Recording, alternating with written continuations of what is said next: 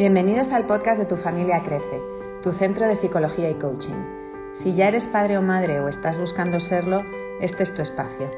Creceremos hablando del mundo de la familia en todos sus ámbitos, de fertilidad y de adopción, y también de salud y bienestar.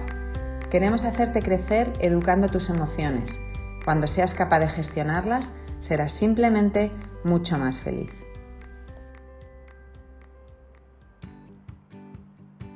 Hoy queremos hablar de Ángela y yo de este tema, del nuevo divertimento adolescente.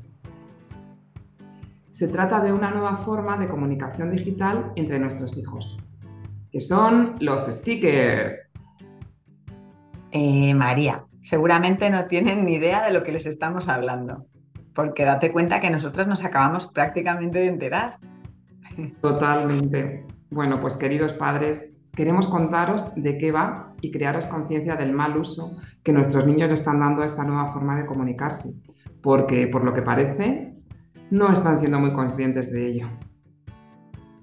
Mirad, los stickers son fotos de caras expresivas que se envían por WhatsApp que aparecen con una frase como la de Julio Iglesias, que va acompañado del mítico y lo sabes. Sí, o la de la de chiquito de la calzada esta que dice hasta luego, Lucas.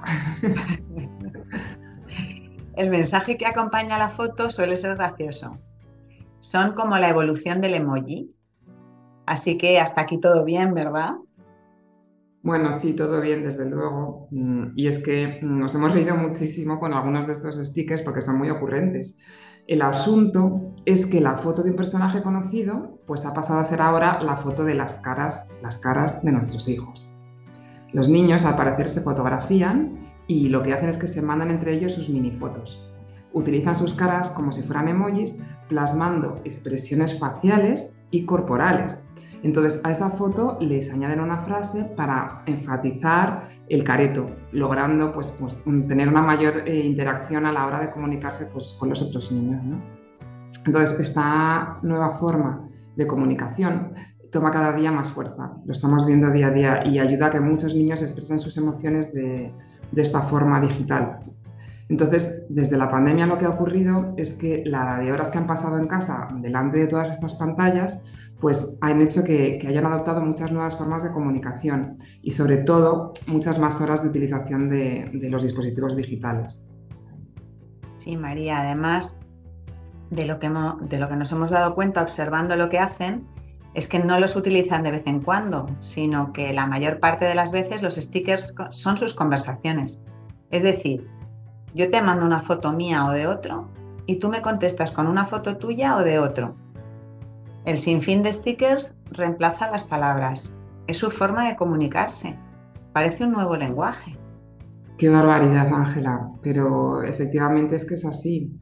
Y como todo, esto que parece tan divertido, pues también tiene sus riesgos. Unos riesgos que hemos detectado nosotras y que bien merecen un artículo y un podcast. Hace pocos días, eh, revisando los móviles de nuestros adolescentes, hemos descubierto este mal uso.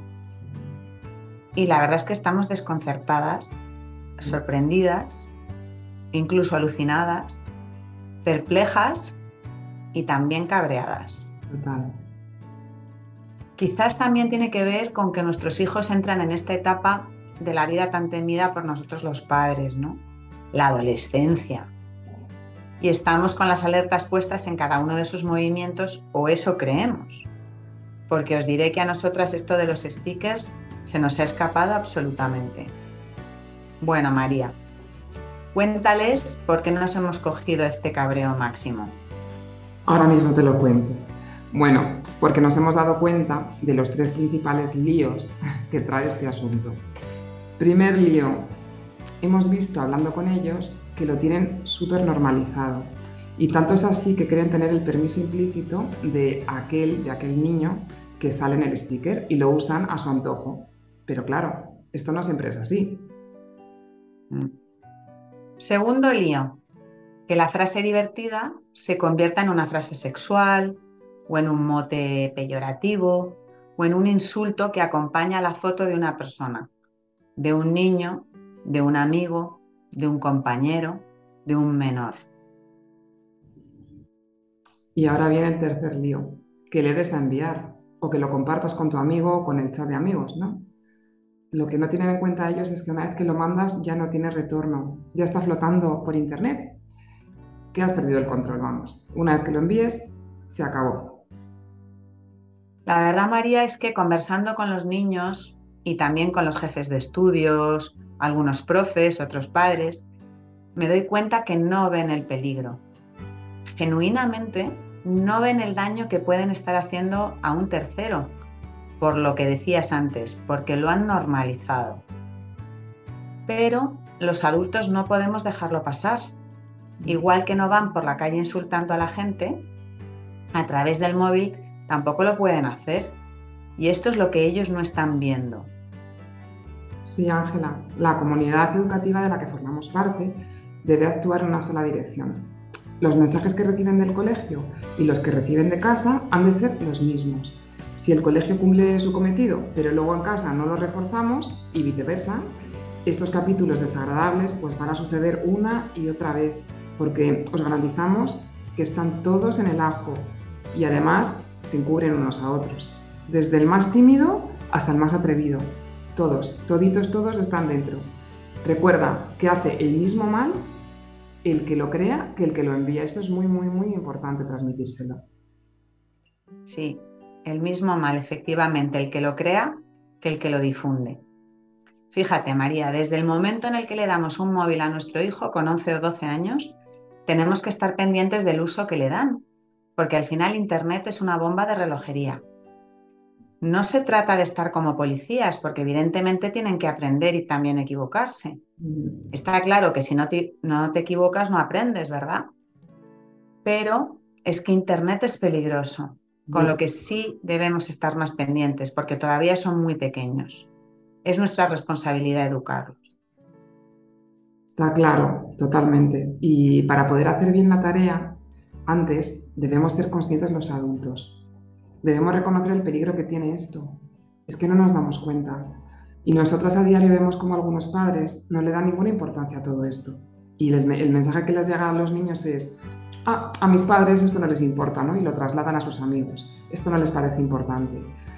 Fíjate en los casos que vemos nosotras, Ángela, ¿verdad? Eh, sobre el ciberacoso, sobre todo. Creernos que se sufre muchísimo.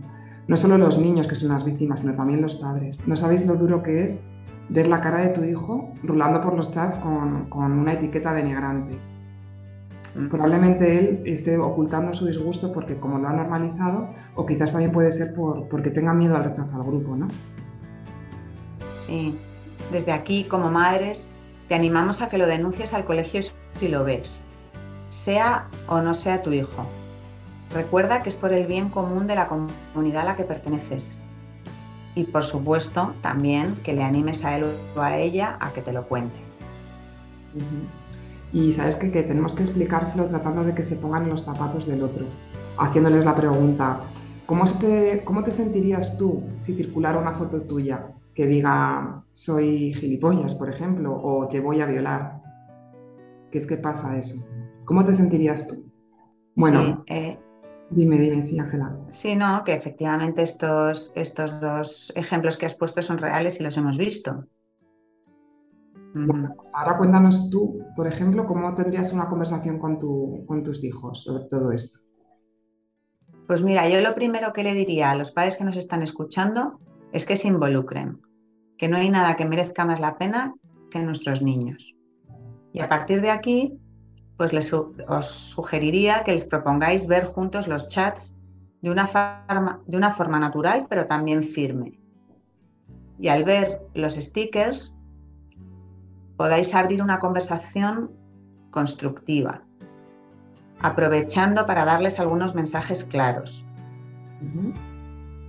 Por ejemplo, si estás siendo ciberacosado o conoces a alguien que lo esté siendo, habla con un adulto de confianza y cuéntaselo otro mensaje que le podéis dar es, corta la cadena, sí, muy claro, corta la cadena. No compartas stickers que te lleguen con contenido feo porque ellos saben muy bien de qué se trata. Sí, también concienciarlos de que si alguien está sufriendo, hay, que ayudarlo porque lo, porque lo necesita. Exactamente.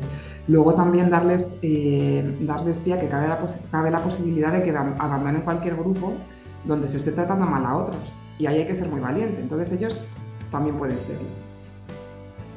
Sí, utilizar las redes con amabilidad. Transmitirles que han de ser amables en las redes. Sí, estos mensajes que acabamos de decir que les podéis transmitir, eh, los podéis tener ahora claritos, los vais a poder, eh, los tenéis escritos en, los comentarios del, podcast y también en el artículo que tenemos, que tenemos publicado en la web. Bueno, seguro que estos mensajitos os van a ayudar a tener una conversación con ellos. Lo que es muy importante es que busquéis el momento adecuado, que estéis tranquilos y que habléis sobre ello sin ningún problema. Qué bueno, Ángela.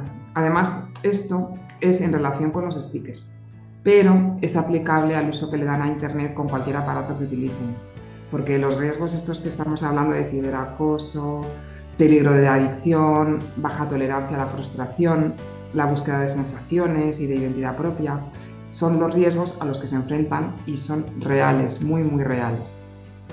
Sí, como comentábamos antes, la atención de demanda psicológica y psiquiátrica de los servicios públicos y privados se disparó con la pandemia y de momento esa tendencia no remite. Cada vez pues, hay más patologías mentales graves entre niños de 12 y 18 que presentan cuadros de ansiedad y depresión, trastornos de la conducta alimentaria, autolesiones y finalmente eh, bueno, pues, algunos intentos de suicidio. Lo advierten los expertos, que avisan de que el aislamiento social y el uso erróneo y excesivo de dispositivos tecnológicos está siendo muy perjudiciales para los adolescentes. Así que ya sabéis, hay que estar ahí. Involúcrate. Mucha conversación e insistir en lo importante. El control parental en el dispositivo ayuda a poner un límite, pero no debe ser el único. Efectivamente, muy importante.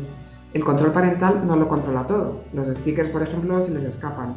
Debe haber diálogo familiar y además potenciar las aficiones y actividades sociales, limitar el uso digital diario y supervisar los móviles. Son menores, no lo olvidemos.